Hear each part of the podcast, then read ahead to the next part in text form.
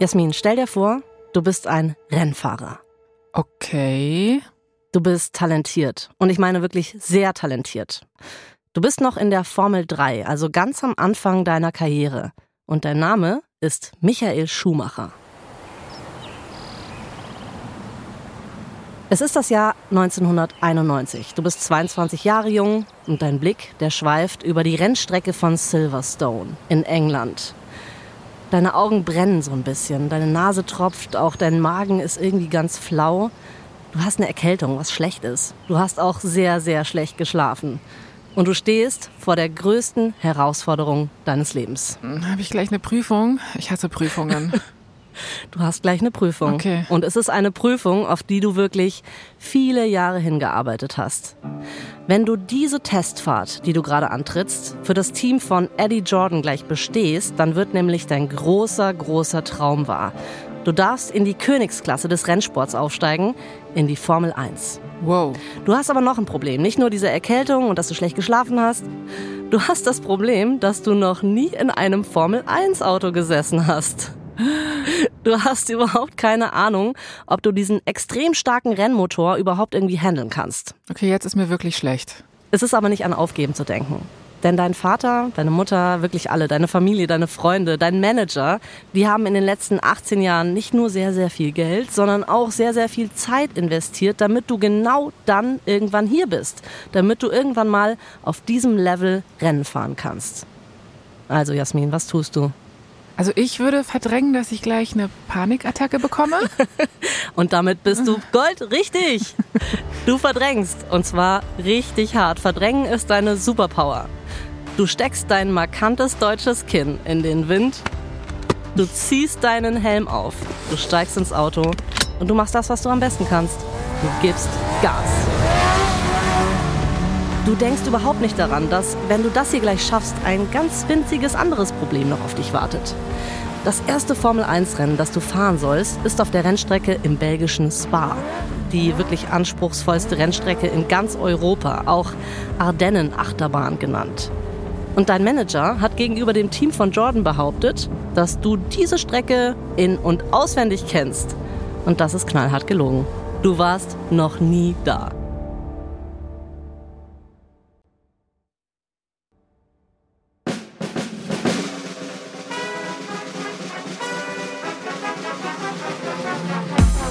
Ich bin Anna Bühler Und ich bin Jasmin Polat. und ihr hört Verdammt berühmt von Wondery. Hier erzählen wir euch die wahren und trotzdem unglaublichen Geschichten der berühmtesten Familien und größten Stars, die die Welt je gesehen hat. Verdammt berühmt ist ein Podcast über Ruhm und Macht. Es geht um Menschen, die für Macht alles tun und die so bis ganz nach oben kommen und dann manchmal wieder abstürzen.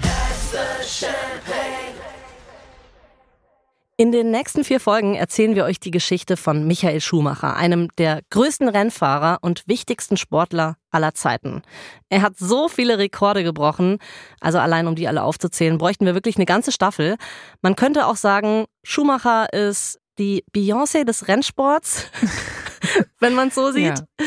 Als junger Mann aus ja eher armen Verhältnissen kämpft Schumacher sich nämlich mit schierem Talent und reiner Willenskraft in die reiche Welt des Motorsports hoch. Aber je höher er kommt, desto dünner wird die benzingefüllte Luft. Und umso verbissener wird Schumacher. Irgendwann zu verbissen. Wir erzählen die Geschichte einer unvergleichlichen Karriere. Sie ist ein Epos darüber, was es alles braucht, um Großes zu erreichen. Übermenschliche Disziplin, schmerzliche Opfer, eine extrem starke Community. Aber sie zeigt eben auch, dass es dem Leben egal ist, wie viel du erreicht hast, denn im Bruchteil einer Sekunde kann es dir alles wieder wegnehmen. Und wie in jedem großen Epos über einen jungen Mann aus eher einfachen Verhältnissen fangen wir in einer kleinen Stadt an. Und da sind wir schon mitten in Folge 1 auf der Überholspur. Kerpen-Mannheim, eine deutsche Kleinstadt in der Nähe von Köln. Der kleine Michael ist neun Jahre alt und ist jetzt schon ein Shootingstar unter den kartfahrenden kleinen Kindern. Kartfahren? Ich dachte, das machen immer nur so angetrunkene Junggesellen bei Junggesellenabschieden. Es ist tatsächlich auch so, dass bis heute schon für Kinder wirklich krasse Meisterschaften ausgetragen werden mit so deutschen Europa- und Weltmeisterschaften und so. Ah, okay. Und Michael, der lebt buchstäblich auf dieser Kartbahn. Papa Rolf Schumacher hat nämlich die Kartbahn gepachtet und seine Mutter Elisabeth Schumacher, die schmeißt den dazugehörigen Imbiss. Und so können sie sich das teure Kart-Hobby von ihrem Sohn überhaupt leisten. Okay, ah, jetzt verstehe ich auch diesen Vergleich zu Beyoncé, den du am Anfang gemacht hast, ne? Weil yep. die Eltern sich auch quasi ihr komplettes Leben um die Karriere von ihrem Kind aufbauen. Ganz genau. Und genau wie Mr. und Mrs. Knowles wissen die Schumacher-Eltern, dass ihr Kind ein außergewöhnliches Talent hat, das irgendwie gefüttert werden muss. Er fängt mit vier Jahren an zu fahren und gewinnt dann wirklich ein Junior-Rennen nach dem anderen. Und wer will dem Talent seines Kindes schon im Wege stehen? Richtig, also meine Eltern nicht. Die haben mich zum Beispiel zum Geigenunterricht geschickt, ne? wo andere Kinder Blockflöte lernen mussten. Hat aber übrigens auch nichts gebracht. Weil, weil, weil du nicht äh, üben wolltest oder warum? Das und wenn ich geübt habe, war das bestimmt richtig nervig für meine Eltern. Ich war nämlich nur so mittelgut. Mm, Aber äh, Schumi war da, ja, es waren immer so schiefe Geigentöne so durch die Wohnung einmal die Woche. Aber äh, Schumi war da mit seinen Rennen bestimmt disziplinierter, oder? Ja, bei Schumi war das anders, also ganz anders. Okay. Du kannst dir das Leben von diesem kleinen, ja, neunjährigen Schumi ungefähr so vorstellen. Es ist 1978. Vater Rolf steht an der Spüle in der Imbissküche. Er versucht vergeblich, die Ölschmiere von seinen Händen zu schrubben, weil er hat gerade mit Michael ein Kartauto aus alten Teilen vom Schrottplatz zusammengeschraubt. Wow. Weil ein ganz neues können sich die Eltern halt nicht leisten. Elisabeth, seine Frau, die stellt sich neben ihn, guckt aus dem Fenster, ist so ein bisschen besorgt, weil sie beobachtet nämlich, wie Michael sein neues Kart Probe fährt. Und zwar im strömenden Regen. Und sie fragt sich, was ist mit dem Jungen los? Wo hat der nur seine Besessenheit her? Aber für den kleinen Michael sind hinterm Lenkrad die Sorgen seiner Mutter ganz weit weg. Er hat riesigen Spaß, wahnsinnigen Spaß, durch die nassen Kurven zu rutschen. Er liebt es, die Grenzen von seinem Kart maximal auszutesten. Und er freut sich jetzt schon drauf, wie er mit seinem Schrottkart die älteren Rich Kids mit ihren fancy Autos einfach abhängen wird. Geil. Während Michael zum 62. Mal durch die Zielgerade donnert und Rolf und Elisabeth ihn dabei beobachten, schleicht sich bei den beiden ein Gedanke ein.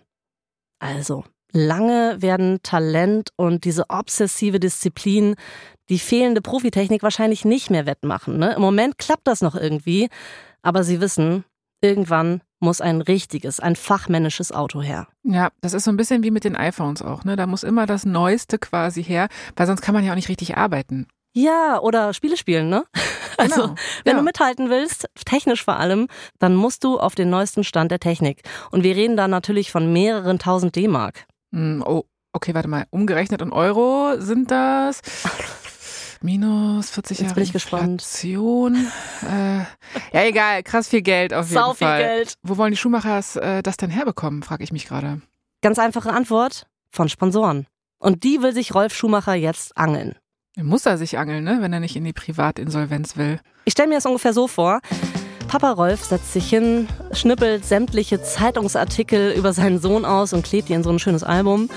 Es gibt zu dem Zeitpunkt tatsächlich schon sehr, sehr viele Berichte über ihn, weil die Reporter überschlagen sich regelrecht mit Superlativen über den kleinen Mini-Schumi, das Megatalent. Mit dieser kleinen Pressemappe, mit den ganzen Zeitungsartikeln, zieht Rolf Schumacher dann los und klappert einen Unternehmer nach dem anderen in der Gegend ab. Tatsächlich schafft er es, einen Teppichhändler als Sponsor zu gewinnen, dann einen Karthändler und dann einen, warum auch immer, Spieleautomatenbetreiber. Hey, krass, ne? Das ist so richtig so Klinkenputzen quasi. Voll. Exakt das. Und er hat Glück. Es ist nämlich erfolgreich. Michael hat jetzt ein bisschen Kohle und kann sich endlich das erste Profikart leisten. Er fährt Deutschlandmeisterschaften, Europameisterschaften, Weltmeisterschaften. Das geht jetzt Jahre so. Und so ganz nebenbei erarbeitet sich Michael dabei auch ein bisschen Geschäftssinn er bringt auf jeden Fall als sehr junger Bursche schon ein krasses Gesamtpaket mit. Er hat das Talent, ohne Frage. Er hat diesen Hyperfokus, ne, diese Disziplin. Mhm. Er hat den Geschäftssinn. Er hat natürlich auch seine Eltern in seinem Rücken und diese Sponsoren. Er wird als Jugendlicher beim Kartfahren mehrfach deutscher Meister und sogar Vize-Weltmeister. Unglaublich. Aber was Schumi nicht hat, er hat keine Weitsicht. Er denkt immer nur ans nächste Ziel den Titelgewinn der aktuellen Saison. Aber wie will er seine Karriere ausbauen? Also was kommt zum Beispiel in fünf Jahren, in zehn Jahren? Keine Ahnung. Ich weiß es persönlich auch immer nicht bei mir, deswegen kann ich da sehr, sehr gut mitfühlen bei Michael Schumacher. Sagst du ja. Aber auf diese Fragen muss man als Profisportler eine Antwort finden, wenn man es wirklich weit bringen will. Je erwachsener, je erfolgreicher er wird, desto mehr wächst er aus dieser kleinen Kartwelt raus. Also natürlich allein von sportlichen Herausforderungen her. Ja, das verstehe ich. Ja, die Miete, die will bezahlt werden, ne? Aber die Besessenheit fürs Rennfahren will auch gestillt werden. Es sind zwei Herzen in seiner Brust. 1987. Mit 19 Jahren fängt Michael dann tatsächlich an, professionell Formel zu fahren. Also jetzt nochmal zur Erklärung, ne? Formel, das heißt mit richtigen großen Autos Rennen zu fahren, deren Motoren fürs Rennen wirklich konzipiert werden. Das bekannteste Beispiel, das kennen wir alle, das ist die Formel 1. Davon gibt es eigentlich so viele, wie es, keine Ahnung, heute Streamingdienste oder so gibt. Du mhm. hast keinen Überblick mehr. Michael fährt 1988 bei zwei von diesen Formeln mit, nämlich in der neuen Formel König und bei der Formel Ford. Die heißen wirklich so. Er ist jetzt quasi auf der Rennfahreruni und er zeichnet sich ganz schnell hier aus. Er wird im selben Jahr noch Vize-Weltmeister bei der Formel Ford, fährt aber auch bei den nicht so wichtigen Formelklassen mit. Also er macht einfach alles. Michael ist damit aber erstmal zufrieden. Er denkt sich so, ja, hier habe ich jetzt erstmal genug zu tun, ich kann mit Rennfahren ein bisschen Geld verdienen, ist doch mega cool für so einen kleinen Jungen aus Kerpen. Und die höheren Formelklassen, also zum Beispiel die Formel 3, die Formel 3000, die kosten halt auch sehr, sehr viel Geld. Weil teure Technik ist da, es gibt Startlizenzen, die man kaufen muss, man muss immer mal wieder in Reparaturen investieren, Reisekosten natürlich für den Fahrer, für sein Auto. Also wir reden jetzt wirklich nicht mehr nur von Tausenden, sondern von Hunderttausenden von D-Mark. Hm, ich probiere das nochmal in Euro umzurechnen. Oh, gerne, gerne, Jasmin. Ich warte kurz. Minus Mathe-Genie, minus, äh, ich komme da bei den Nullen immer durcheinander. Tut ja, leid. du weißt was, äh, das machen wir später. Okay. Kommen wir doch einfach kurz zur Formel 1. Die wird nämlich noch viel teurer.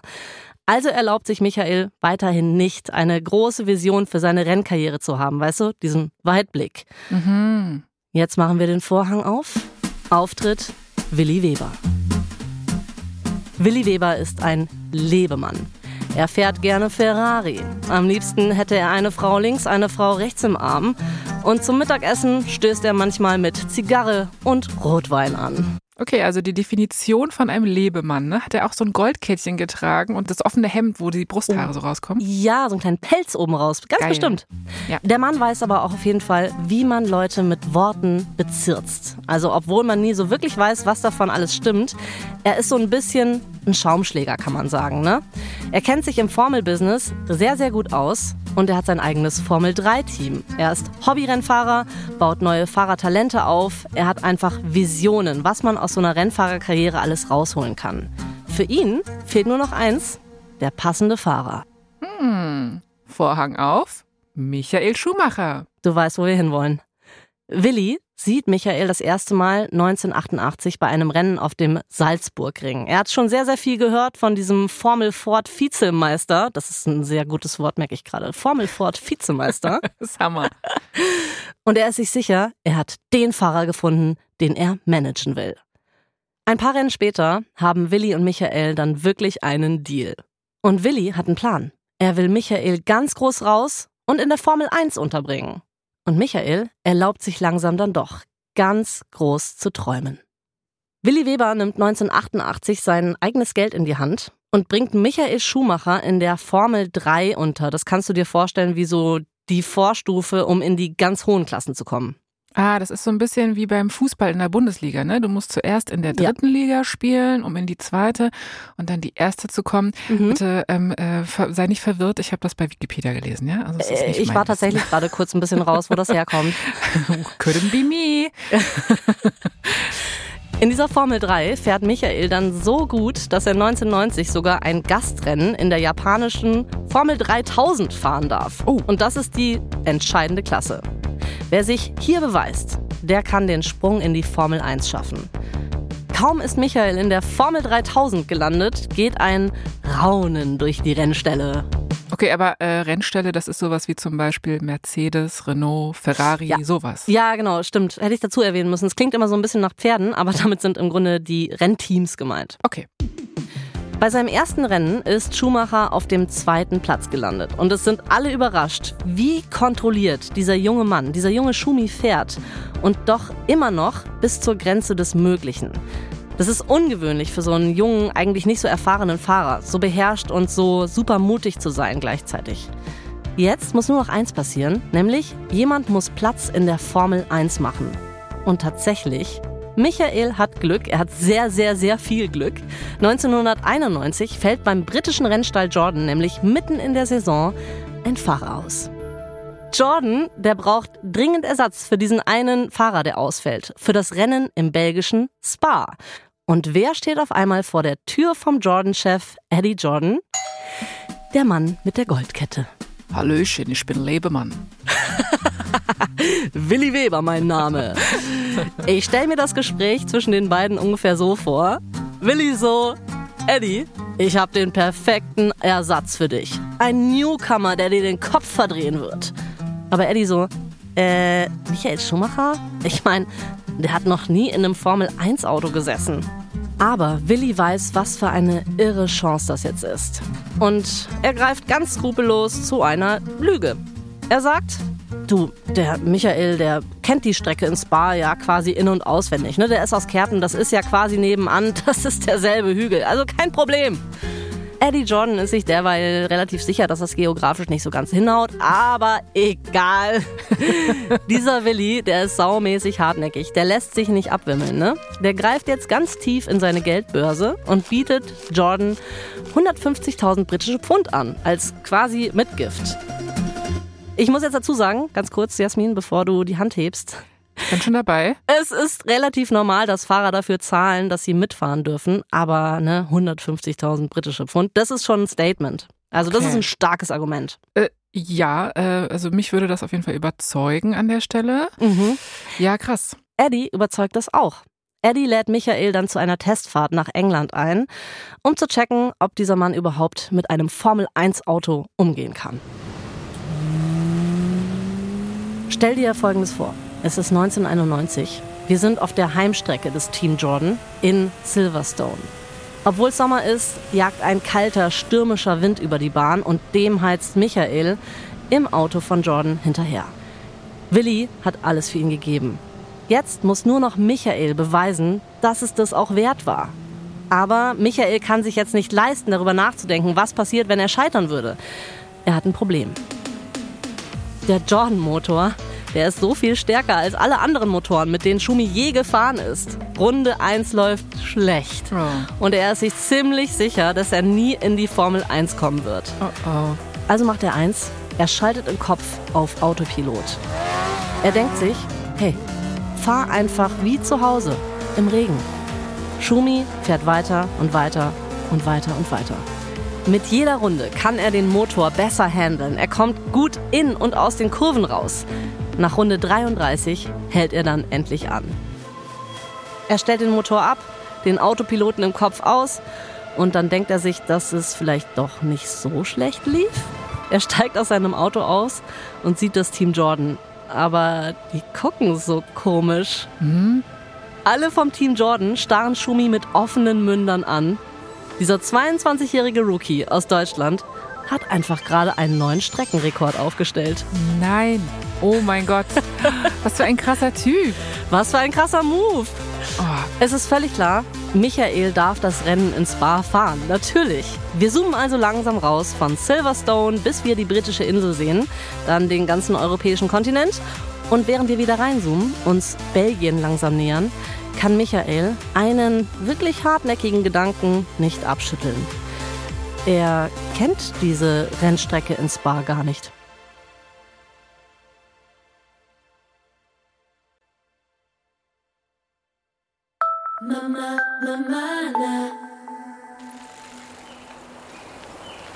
Ein feuchter Nebel wabert über die Ardennen an diesem Morgen. Es ist Ende August 1991. Michael Schumacher tritt schnaufend in die Pedale. Er fährt die Strecke von Spa mit dem Fahrrad ab, damit er sie vor diesem Rennen wenigstens einmal gesehen hat. Wow. Aber die Bahn ist verdammt anstrengend. Sie ist super hügelig, steil und kurvenreich. Mann, Mann, Mann, ey. Was hat ihm sein Manager da nur wieder eingebrockt, ja? Erst muss er sich mit dem ein Zimmer teilen in der Jugendherberge und jetzt der Scheiß. Oh, Jugendherberge, ey. Kennst du noch diesen Früchtetee, den es da immer gab? Every man, time. Oh, immer, immer muss man da Früchtetee trinken. Warum? Aber Michael hat ja auch keine Lust, sich zu blamieren auf dieser Strecke. Jetzt, wo er die Chance hat, in die Formel 1 einzusteigen, muss er sie beim Schopfe packen. Sein Ehrgeiz ist groß. Wenige Tage später, Samstag, der 24. August 91, Michael kommt verschwitzt mit einem zufriedenen Lächeln in die Box von Jordan.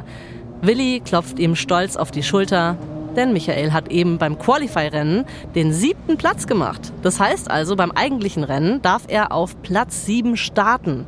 Nicht nur die Kollegen bei Jordan sind ziemlich beeindruckt davon. Das ist wirklich eine ganz schöne Ansage für einen Formel-1-Debütanten. Es ist Sonntag, der 25. August. Es sind nur noch wenige Sekunden bis zum großen Rennen. Michael steht am Start. Sein Auto ist warm gefahren und auch er ist heiß wie Frittenfett auf dieses Rennen. Um ihn herum verschwindet alles. Das Einzige, was er jetzt noch sieht, ist diese rote Ampel vor ihm. Er bringt die Kuppel in Gang, das Rot der Ampel verschwindet. Dann peitscht er den Jordan nach vorne. Schomi legt einen mega Start hin. In der ersten Kurve überholt er schon zwei Fahrer und er kann es selber nicht glauben. Einer dieser Fahrer ist Ayrton Senna, sein großes Idol, der größte Formel-1-Fahrer seiner Generation. Ja, manche sagen sogar der größte Formel-1-Fahrer der Geschichte. Es ist ein bisschen wie wenn ich besser singen würde als Beyoncé. Es ist genau so. Aber plötzlich versagt die Kupplung. Nach nur super kurzen 500 Metern rast Michael von der Strecke und fliegt aus seinem ersten Formel-1-Rennen. Oh nee. Übel, oder? Oh. Schumi ist völlig nachvollziehbar am Boden zerstört. Er hat's versaut. Aber Eddie Jordan sieht es ganz anders. Hm. Der hat eine extrem beeindruckende Trainingswoche eines Formel-1-Debütanten gesehen, der ohne Ehrfurcht mit der Abgebrühtheit eines Vollprofis gefahren ist und der am Ende halt ein bisschen Pech hatte. Das passiert. Der Schumacher-Skeptiker will Schumacher sofort unter Vertrag nehmen. Das ist aber auch eine Achterbahn der extremen Gefühle, finde ich, bei der Formel 1. Ne? Ist ja schlimmer als äh, jedes Soap oder jedes Formel 1-Rennen sozusagen. Ich sag's dir, ich bin auch schon durchgeschwitzt ab dem Zeitpunkt, ey. Also wäre die Formel 1 eine Soap, dann glaube ich, hieße sie Beste Zeiten, schlechteste Zeiten. Ja, oder beste Zeiten, schlechteste Zeiten, beste Zeiten, aber dann wieder schlechteste Zeiten und darauf dann wieder beste Zeiten. Ah, es ist wirklich eine Achterbahnfahrt, ja. Und von hm. hier an wird diese Achterbahnfahrt nur noch wilder. Schnall dich an, Jasmin. Okay. Der Vertrag bei Jordan ist nämlich fürchterlich. Michael müsste pro Rennen sehr, sehr viel Geld an Jordan zahlen, um überhaupt fahren zu dürfen. Das ist Geld, was der Michael aus Kerpen einfach nicht hat. Und hinzu kommt, dass Michael mit dem Motor von Jordan gar nicht zufrieden ist. Ja, der ist so ein Perfektionist, ne? Michael macht was, das bis dato noch keiner in der Formel 1 gemacht hat. Nach seinem allerersten Formel 1 Rennen sagt er einfach, wisst ihr was? Ich gehe. Ich äh, wechsle den Rennstall. Ich gehe zu Benetton. Und die haben ein besseres, etwas weniger teures Angebot für ihn. Hä, aber ohne Jordan wäre er doch gar nicht erst dabei. Also der, mm. der Schumi, der hat Nerven, du. Nicht schlecht. Das stimmt. Das denkt sich auch die komplette Formel 1-Welt. Wer ist dieser komische Deutsche? Aber einer hat ihn ganz besonders auf dem Kieker, nämlich Rennfahrerlegende Ayrton Senna. Sein Idol. Exakt. Jetzt stell dir mal vor, du bist dieses Idol. Stell dir vor, du bist ein Brasilianer aus reichem Hause. Oh, gerne. Du liebst Kunst und jettest um die Welt. Äh, das darf man heute, glaube ich, nicht mehr, Anna. Äh, okay, sagen wir mal, du jettest in den 80ern und 90ern um die Welt, als es noch keine Umwelt und so gab. Ach so, ja, nee, dann, dann geht's. du weißt, was ich meine. Also zurück zur Story. Du jettest um die ganze Welt. Du hast Charisma, Erfolg, Lebensfreude. So viel, dass man dich, Zitat, den Magischen nennt. Okay, jetzt bin ich wieder an Bord. Da haben wir dich. Niemand fährt so gut wie du. Du bist eine lebende Legende und das weißt du auch. Und du willst diesen Titel auf keinen Fall abgeben. Erst recht nicht an diesen kleinen verbissenen Deutschen mit Stock im Arsch. Jetzt stell dir vor, es ist September 91 und du bist in Monza, einer wunderschönen alten Stadt in Italien, wo das Essen natürlich umwerfend ist, die Kunst und die Kirchen atemberaubend und du bist auf der Pole Position, also auf Platz 1 dieser Rennstrecke. Das Leben könnte eigentlich gerade nicht besser sein. Jetzt nur noch dieses Rennen kurz gewinnen, dann wieder Dolce Vita, italienisches Leben genießen und so. Du zischst beim Start los. Es läuft alles sehr, sehr vielversprechend. Aber als du in deinen Seitenspiegel guckst, siehst du diese deutsche Nervensäge hinter dir drängeln. Glaubt dieser kleine Schuhmacher wirklich, er könnte hier ein Fahrduell mit dir wuppen oder was? Voll lächerlich. Ich bitte dich. Aber Schumacher versucht es tatsächlich. Und aus lächerlich wird lästig. Du entscheidest, dass es jetzt wirklich reicht und trittst diesen Wagen so richtig. Du fährst die schnellste Runde von allen in diesem Rennen. Auch wenn du es nicht auf Platz 1 schaffst, du hast diesem Quälgeist hoffentlich mal gezeigt, wer hier das Sagen hat. Und diese deutsche Nervensäge, die staunt, dass sie mit dem großen Idol mithalten konnte. Denn tatsächlich, die Legende Du ist auf Platz 2 und der Anfänger auf Platz 5. Krass. Der Ehrgeiz, der hat ihn richtig gepackt. Wir springen mal ein Jahr weiter, Jasmin, okay? Okay. Ins Jahr 92. Obwohl Michael eine wirklich bombastische erste Saison für Benetton hingelegt hat und der am heißesten gehandelte Fahrer mittlerweile ist, hat er es noch nicht ganz nach oben auf den Siegerpodest geschafft. Und das ist jetzt sein Ziel für die Saison 92. Wenn ihn der dreifache Weltmeister Senna nur vorbeilassen würde.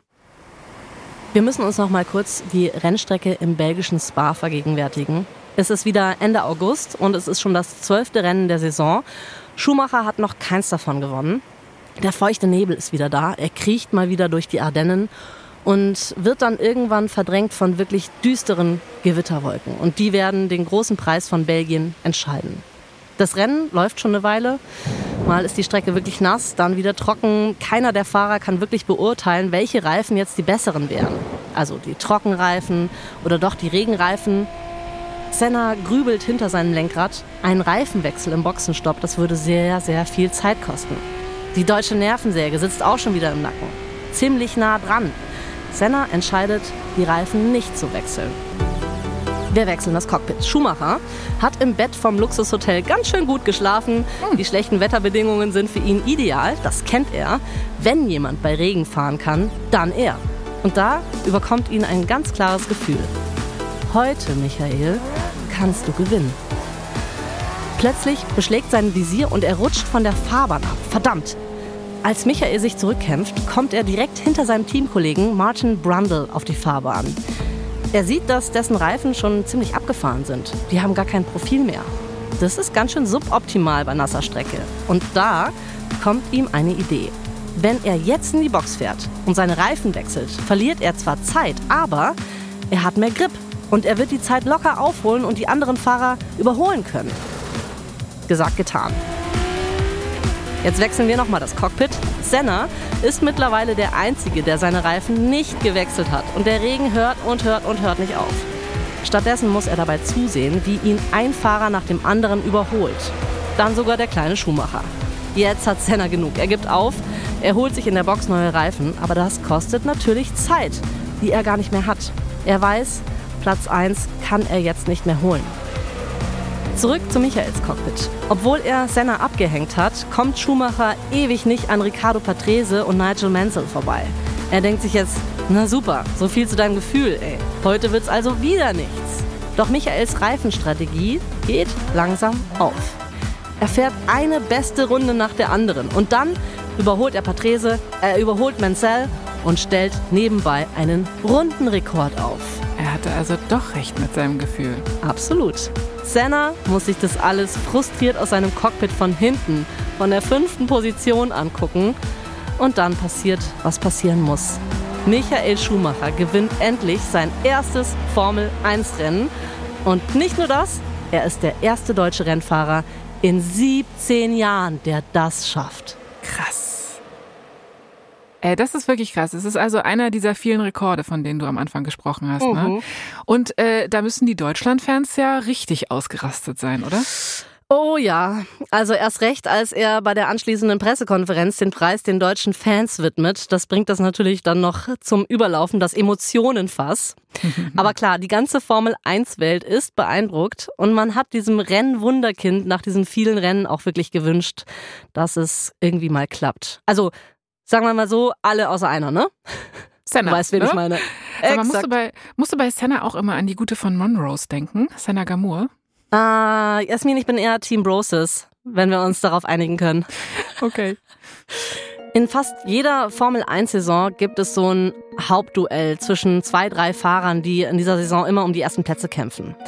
Aber dann gibt es auch alle paar Jahre einen großen Kampf zwischen zwei Rivalen, der wirklich in die Geschichte eingeht. Und die Rivalität von Senna und Schumacher, das ist genau so ein Kampf. Beide sind ebenbürtige Ausnahmetalente. Die sind sich irgendwie als Fahrer zu ähnlich, um einfach so friedlich nebeneinander zu koexistieren. Das geht einfach nicht. Der eine ist bereits eine erfahrene Legende und der andere ist ein aufstrebender Nachwuchsstar, der auch das Potenzial zur Legende hat. Die Fahrduelle zwischen den beiden, die spitzen sich sogar so weit zu, dass die beiden bei Pressekonferenzen übereinander lästern und sich so beschweren. Also, Michael sagt über Ayrton, der spielt voll blöde Spiele mit mir. Der blockt mich extra, damit andere mich überholen können. Und Ayrton sagt über Michael, ja, von dem akzeptiere ich aber wirklich auch keine Entschuldigung, ne? Mann, der Michael hört nicht auf mich zu ärgern. Ne, der Ayrton will nicht mit mir spielen. Der Michael haut mich immer. In der Saison 92-93 haben die beiden auch einige sehr hitzige Duelle auf der Strecke. Eines der berühmtesten fand im Sommer 1992 statt, beim französischen Grand Prix. Folgendes passiert. Senna blockt Schumacher, wo es nur geht. Der lässt wirklich kein einziges Überholmanöver zu. Was Schumi immer verbissener macht. Das ist so eine Eigenschaft, die wir ja schon kennen, die ihn auch seine ganze Karriere lang begleitet, im Guten wie im Schlechten. Mhm. Schumi bleibt also hardcore verbissen an Senna dran, der hardcore verbissen Schumi ausbremst. Wieder und wieder und wieder und wieder, bis Schumacher von hinten so in Senna reinfährt, dass Senna das Rennen abbrechen muss, weil sein Auto kaputt ist. Wow. Schumacher kann nach dem Boxenstopp weiterfahren und nach dem Rennen ist Schumi vor Senna in der Gesamtwertung. Du kannst dir vorstellen, Jasmin, Senna kocht. Und ich meine nicht nur, er kocht, sondern er kocht big time. Oh. Er ist sich absolut sicher, dass Schumacher das alles mit Absicht gemacht hat. Ja, auf jeden Fall, oder? Mhm. Stellen wir uns mal vor, dass wir nach dem Rennen des französischen Grand Prix an der Benetton-Box stehen. Michael kommt mit seinem Rennauto gerade angefahren, er parkt, setzt seinen Helm ab, steigt so in Gedanken vertieft aus. Als plötzlich ein vor Wut schäumender Ayrton auf ihn zugerannt kommt. Äh, okay, was ist denn hier los? Michael kann sich gar nicht erklären, was jetzt das Problem sein soll und vor allem, was er damit zu tun hat. Aber nicht nur Ayrton, sondern mindestens zehn Fernsehkameras, doppelt so viele Reporter und Fotografen, Formel-1-Mechaniker und Ingenieure rennen ihm hinterher.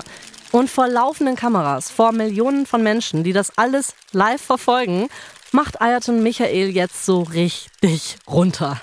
Den ganzen Ärger, die ganze Frustration, die er wegen Michael in den letzten Monaten hatte, entlädt sich in diesem Moment. Anna, was lernen wir daraus? Das passiert, ne, wenn man nur übereinander lästert, statt viel früher miteinander zu reden. Oder sich einfach mal zu prügeln oder so. Genau. Und man muss auch sagen, dass dieses, sagen wir mal in Anführungszeichen, Gespräch, dass mhm. dieses Gespräch von beiden Seiten nicht wirklich konstruktiv geführt wird. Ne? Ayrton ist mega herablassend, so oberlehrermäßig dem kleinen Jungen gegenüber. Und Michael verhält sich halt wie ein trotziger Teenager, der nicht eine Sekunde zugeben will, dass er Verantwortung für sein Handeln auch trägt. Also zumindest interpretiere ich jetzt mal diese Körpersprache der beiden so, weil obwohl sehr, sehr viele Kameras vor Ort sind, kann man nicht hören, was die beiden sagen, weil Senna hat in so einem Moment das Mikro weggeschlagen und möchte nicht, dass das hier irgendwie dokumentiert wird vom Ton her. Die Argumente der jeweiligen Seite erfahren wir aber später bei Interviews, die sie dann noch geben. Senna findet, dass Schumacher viel zu riskant fährt und das nie hätte machen dürfen. Und Schumacher dagegen ist sich keiner Schuld bewusst, weil das durchaus normal in einem Rennen sei, dass es auch mal rougher wird. Und da hat Schumacher nicht Unrecht. Senna hat ja selbst zwei Jahre vorher den WM-Titel gewonnen, indem er absichtlich in Alain Prost reingefahren ist und ihn rauskatapultiert hat. Okay, aber das heißt ja dann auch, dass Senna recht hat, ne? Also Schumacher hat das extra gemacht, oder? Naja, Michael streitet weiterhin jegliche Schuld ab. Das Ziel sei halt nie gewesen, Ayrton rauszukicken. Das ist übrigens so eine Strategie, die Schumi in den nächsten Jahren immer und immer wieder fährt. So, hey, ich weiß gar nicht, was ihr meint. Ich äh, war es nicht. Die me. Vorwürfe waren aber spätestens jetzt in der Welt und die wird er auch nicht mehr loswerden. Und Ayrton wird sein Temperament auch beibehalten. Ein Jahr später wird er wegen eines ähnlichen Vorfalls Kollege Eddie Irvine eine so harte Ohrfeige verpassen, dass der zu Boden fällt. Oha. Hm. Okay, aber egal wer Schuld hat, das bedeutet ja, dass Schumacher zu einer ernsthaften Konkurrenz für Senna geworden ist. Ne? Sonst würde der den ja auch nicht so angehen. Michael sieht es genauso. Der sieht sich jetzt in derselben Liga wie sein Idol. Und womit kann man das besiegeln? Mit einem WM-Titel.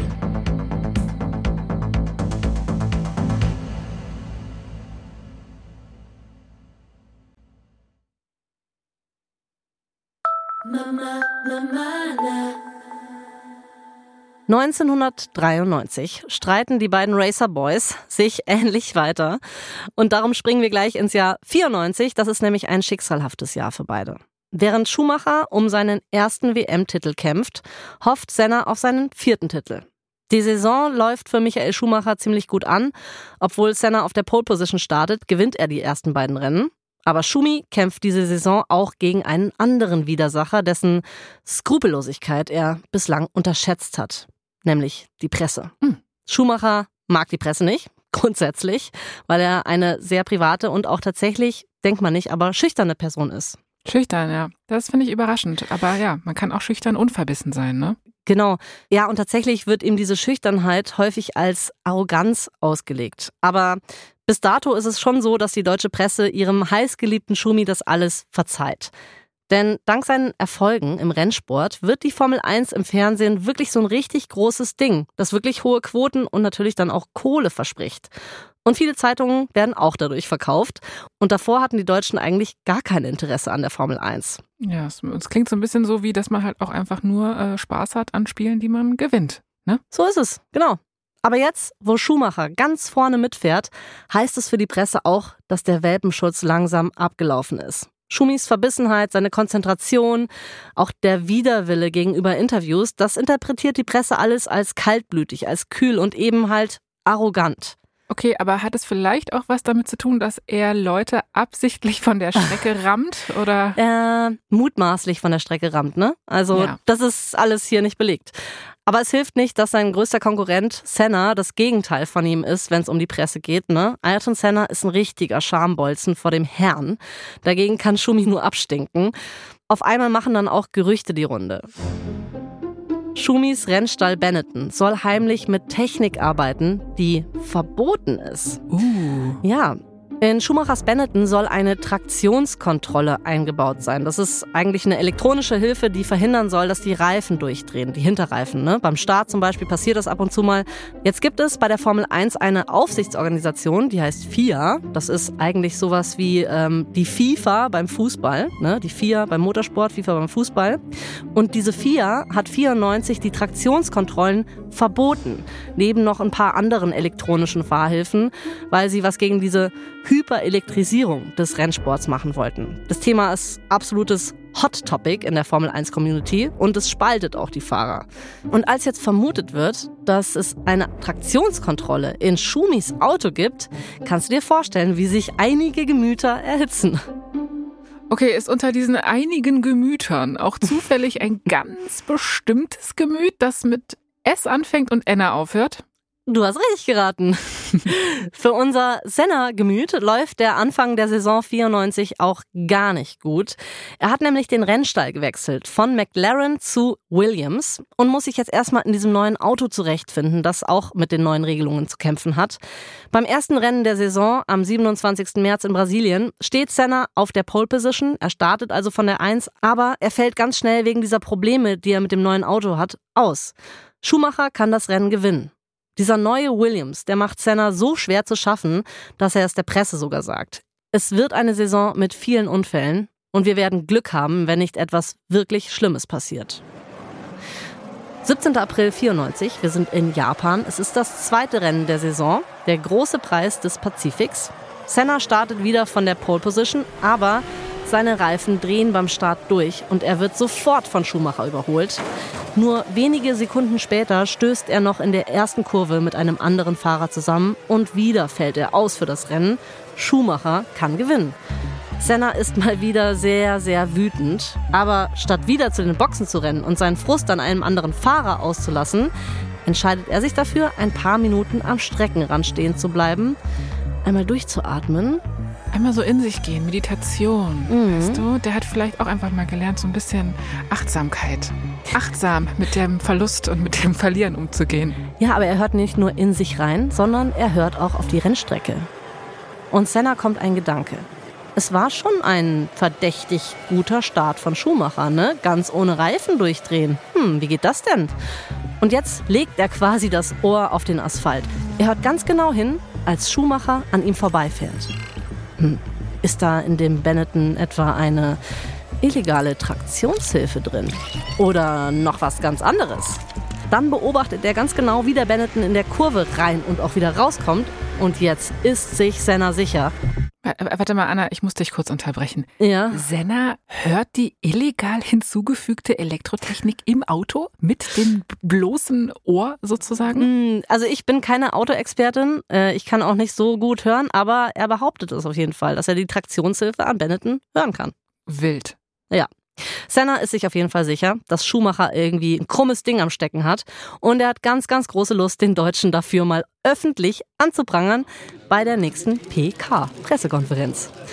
Auf der nämlich schießt er eiskalt auf Schumacher und auf seinen Benetton. Ich weiß, dass ich gegen ein illegales Auto fahre, sagt er da. Die Presse springt natürlich sofort drauf an, das ist natürlich allerfeinstes Futter. Und im deutschen Boulevard wird Michael Schumacher Schummelschumi getauft.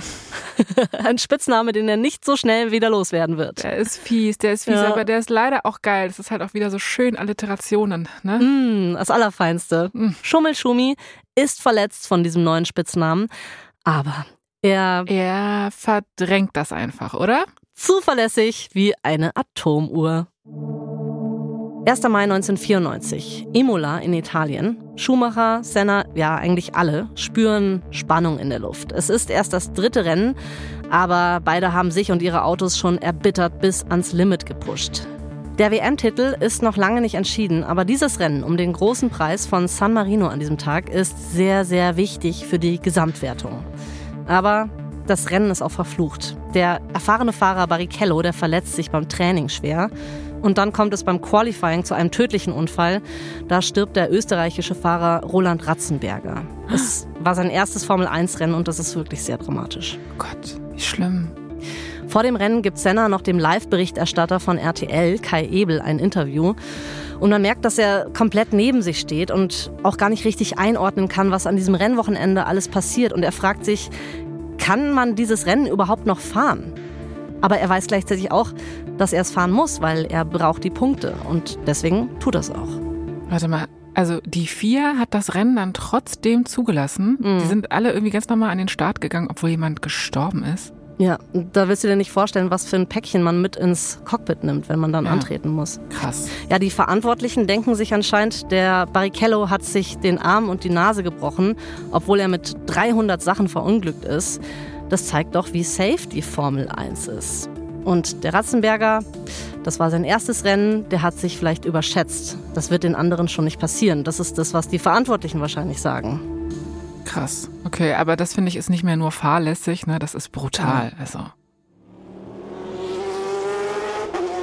Das Rennen startet und da passiert schon der nächste Unfall.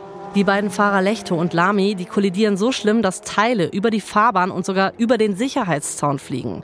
Dahinter werden dann sogar neun Menschen leicht verletzt. Und immer noch wird das Rennen nicht abgebrochen. Was? Stattdessen fahren die Fahrer langsam hinter einem Safety Car her für fünf Runden. Dann bleiben die Autos warm und die Strecke wird schnell aufgeräumt. Dann geht's wieder von neuem los. Wir stellen uns vor, wir stehen direkt neben dem Live-Berichterstatter Kai Ebel. Wir sehen, wie Senna mit ca. 300 km/h in eine Linkskurve fährt, die heißt Tamburello-Kurve. Die Kurve ist dafür bekannt, wie schnell man in ihr fahren kann, aber wie gefährlich sie deswegen auch ist. Es wundert nicht, dass Sennas Auto dann hier sogar aufsetzt und Funken schlägt. Senna führt noch vor Schumacher. In der nächsten Runde fährt Senna dann mit 306 km/h in diese gefährliche Kurve, die Tamburello-Kurve. Er legt eine Vollbremsung hin, kann sein Auto, den Williams, auf 211 km/h herunterbremsen. man fragt sich, warum reißt er das Auto nicht rum? Es passiert nichts. Senna rast frontal in eine Mauer. Gott. Und der Aufprall ist so krass, dass das Auto auf die Strecke zurückgeschleudert wird. Und ja, die Welt hält geschockt den Atem an, Das Rennen wird zum Glück sofort abgebrochen. Äh, ja, endlich, ne? Also würde ich auch mal sagen. Ja, Senna wird sofort ins Krankenhaus geflogen und dann geht das Rennen von vorne los. Alter, ich bin, ich bin echt ein bisschen schockiert, Anna, ne? What the fuck? Einfach. Und jetzt stell dir vor, du bist an Schumis Stelle. In Sennas letzten Runden war Schumacher die ganze Zeit hinter ihm. Er bekommt diesen Unfall aus nächster Nähe mit und er weiß nicht, wie schlimm es um seinen liebsten Rivalen und ja auch um sein Idol steht. Das weiß zu der Zeit niemand. Darum fährt er das Rennen wie jedes Rennen bis zum Ende weiter mit höchster Konzentration. Schumi siegt auch hier. Als er dann mit dem Zweit- und Drittplatzierten auf dem Weg zum Siegertreppchen ist, sagt ihm immer noch niemand, wie es um Senna steht. Das Einzige, was an der Stelle gesagt wird, kurz vorm Feiern, hey Leute, heute gibt es kein Sekt rumspritzen. Dann um 18.40 Uhr, zwei Stunden nach der Siegerehrung, kommt die Nachricht, Ayrton Senna ist an schwersten Kopfverletzungen gestorben. Der Magische ist tot. Ja, es wird nie ganz aufgeklärt, was eigentlich schiefgegangen ist. In Brasilien wird drei Tage Staatstrauer für den König der Rennfahrer verordnet. Zum Staatsbegräbnis kommen 500.000 Menschen aus aller Welt. Auch Michael Schumacher ist sehr, sehr mitgenommen vom Tod seines Idols, auch wenn man das seiner Fassade vielleicht nicht direkt ansehen kann. Er sagt, dass das sein Leben für immer verändert hat. Komischerweise realisiert Michael aber erst jetzt, wie tödlich dieser Sport sein kann. Ja, also wenn man drinsteckt und dafür brennt, ne, dann denkt man da erstmal nicht dran, schätze ich mal. Ja, und Irgendwann ist auch klar, das Rennen um den WM-Titel muss weitergehen. Muss es, ja. Senna ist jetzt nicht mehr da. Michael ist also der klare Favorit für den WM-Titel. Also sehr, sehr klarer Favorit. Die Schummelschumi-Rufe aber, die werden auch immer lauter. Die FIA disqualifiziert Schumi sogar mehrfach und sperrt ihn für einige Rennen.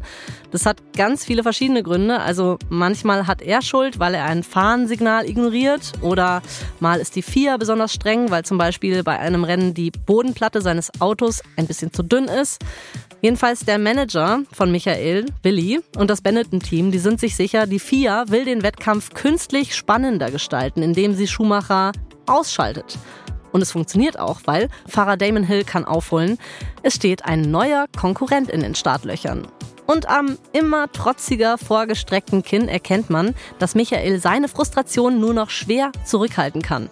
Er weiß, dass er den WM-Titel dank seiner harten und ehrlichen Arbeit verdient hat. Jasmin, stell dir bitte nochmal vor, dass du Schumi bist. Nur so äh, drei Jahre älter ungefähr und ein bisschen weiser als am Anfang dieser Folge. Okay. Und mit der Anspannung von drei Jahren harter Arbeit und enormen Fliehkräften, lästigen Hatern und eben auch tragischen Unfällen, die in deinen Knochen stecken. Drei Jahre in der Königsklasse des Rennsports. Und du wolltest den WM-Titel noch nie mehr als genau jetzt in diesem Moment. Du bist gerade beim großen Preis von Australien. Genauer gesagt bist du eigentlich im Gras neben der australischen Rennstrecke. Da bist du nämlich gerade eben reingerauscht und hast die Mauer gestreift. Scheiße, jetzt ist der Titel beim Teufel, denkst du noch. Und, äh, warte mal, irgendwas blockiert das Auto. Also entweder ist die Spurstange kaputt oder es steckt Gras und Dreck in den Reifen. Es ist der 13. November, es ist das letzte Rennen der Saison und du liegst in der Gesamtwertung mit nur einem Punkt vor Damon Hill. Und wer von euch beiden wird jetzt Weltmeister? Wehe, wenn nicht du. Würde ich auch mal sagen. Du gibst auch nicht auf. Du rollst zurück auf die Rennstrecke und während du so langsam losfährst, wackelst du mit dem Lenkrad hin und her, damit das Gras und die Erde aus dem Profil deiner Reifen rausgeht. Diese Wiese, die wird sich nicht zwischen dich und deinen wirklich sehr wohlverdienten Sieg stellen. Also eine Wiese ganz bestimmt nicht. Aber Anna, nee. wenn du das so sagst, glaube ich irgendwie, dass sie es tut. Warte. Es kommt Damon Hill um die Kurve geflitzt. Er setzt an, dich zu überholen und ihr beide wisst, dass er sich damit an die Spitze des Rennens setzen wird. Du bist ja noch dabei, zickzack zu fahren. Du fährst dabei in Damon Hill rein und schüttelst ihn damit von der Rennstrecke. Äh, okay, aber at this point ist das einfach mein Go-To-Move, ja? Also bin ich schon wieder, ups, ups, ähm, ups, ups, in jemanden reingefahren? Ergebnis ist auf jeden Fall, ihr fallt beide aus. Und du bist dir sicher, jetzt ist alles vorbei. Was für ein blödes Versehen. Äh, ist es das?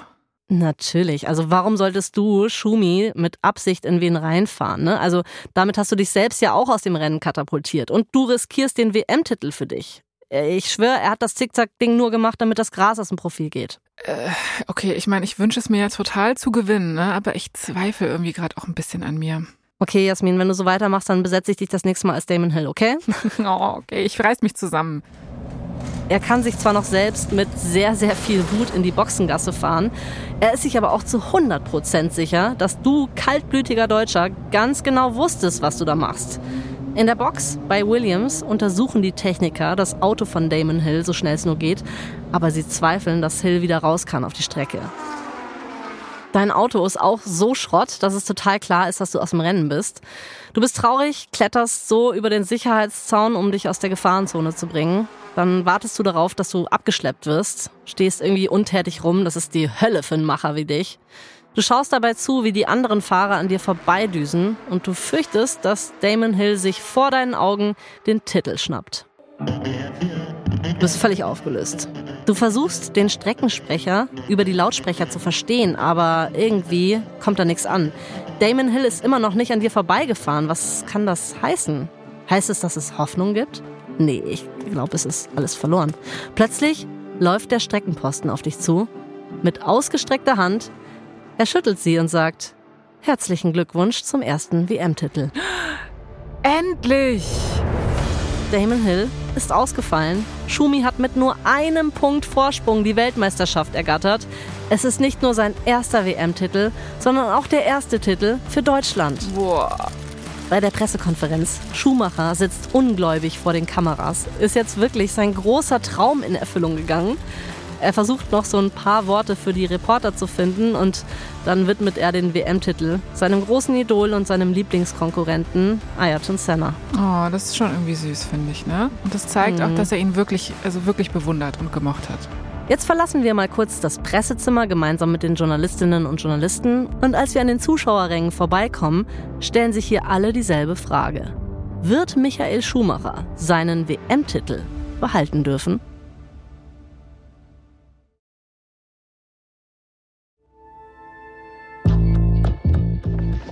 Das war die erste Folge unserer vierteiligen Serie Michael Schumacher. In der nächsten Folge erzählen wir euch, wie Michael Schumacher zu Ferrari kommt und Höllenjahre erlebt. Hier noch ein kurzer Hinweis zu den Szenen in diesem Podcast. In den meisten Fällen wissen wir zwar nicht genau, was gesagt wurde, manche Dialoge sind also ausgedacht oder wurden von uns ergänzt, aber unsere Geschichte basiert auf echten Tatsachen und tiefen Recherchen. Wir haben viele verschiedene Quellen dafür herangezogen, unter anderem Sabine Kehms, Michael Schumacher, Driving Force, Karin Sturms, Michael Schumacher, die Biografie sowie die Dokumentation Schumacher von Hans-Bruno Kammertöns, Michael Wech und Vanessa Höcker. Außerdem Willi Webers Autobiografie Benzin im Blut. Ich bin Anna Bühler. Und ich bin Jasmin Polat. Janina Rook hat diese Folge geschrieben. Redaktion Elisabeth Fee und Dennis Kogel. Sprachaufnahme Hammer und Amboss und Bose Park Productions. Herstellungsleitung Shahika Tetik. Das Sounddesign kommt von Hammer und Amboss. Produzentin Kugel und Niere Elisabeth Fee. Für Wondery Producer Patrick Fiener, Tim Kehl und Simone Terbrack. Executive Producer Jessica Redburn und Marshall Louis.